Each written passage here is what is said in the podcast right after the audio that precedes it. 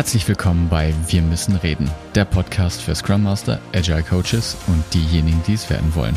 Und heute mit dem Impuls der Woche.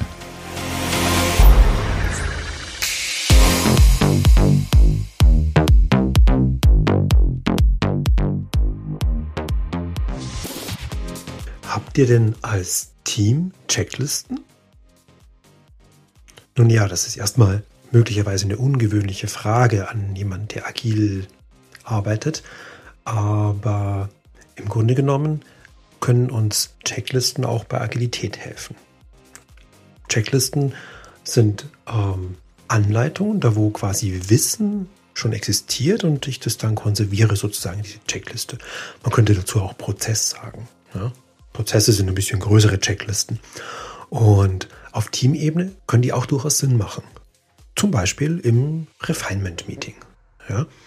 Und erfahrene Teams haben im Kopf schon eine implizite Checkliste, die sie immer durchgehen. Ja, also sowas wie, okay, sind jetzt alle Abhängigkeiten bekannt? Äh, ist das Ticket zu groß? Müssen wir es schneiden? Ähm, da ist es gar nicht mehr nötig, dass man da drauf schaut. Aber es kann helfen, dass man das einfach mal explizit macht. Also was muss denn in so einem Refinement-Meeting alles geklärt sein? Ähm, da kommt dann rein, sowas wie Definition of Ready Check. Ja, wenn jetzt dieses Ticket gegen das, die Definition of Ready läuft, würde das denn bestehen? Ja, oder sind denn Abhängigkeiten benannt oder zumindest bekannt oder vielleicht sogar aufgelöst?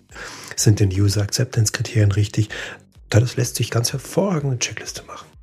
Und was kommt aber nicht in eine Checkliste? Naja, jede Ausnahme. Und dafür würde ich dringend abraten, wenn jetzt in einem solchen Meeting eine Ausnahme vorkommt, das in diese Checkliste reinzuschreiben. Da wird nämlich eure Checkliste ellenlang und irgendwann unhandlich und unpraktikabel. Ja?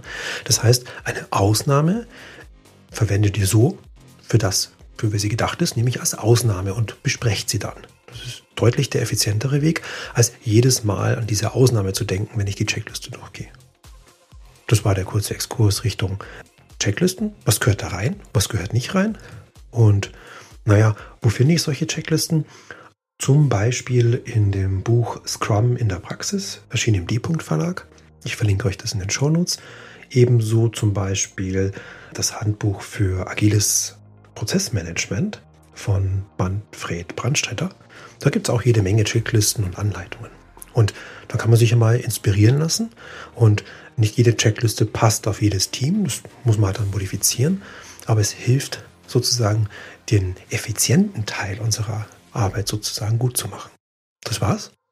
Bis dann, euer Martin.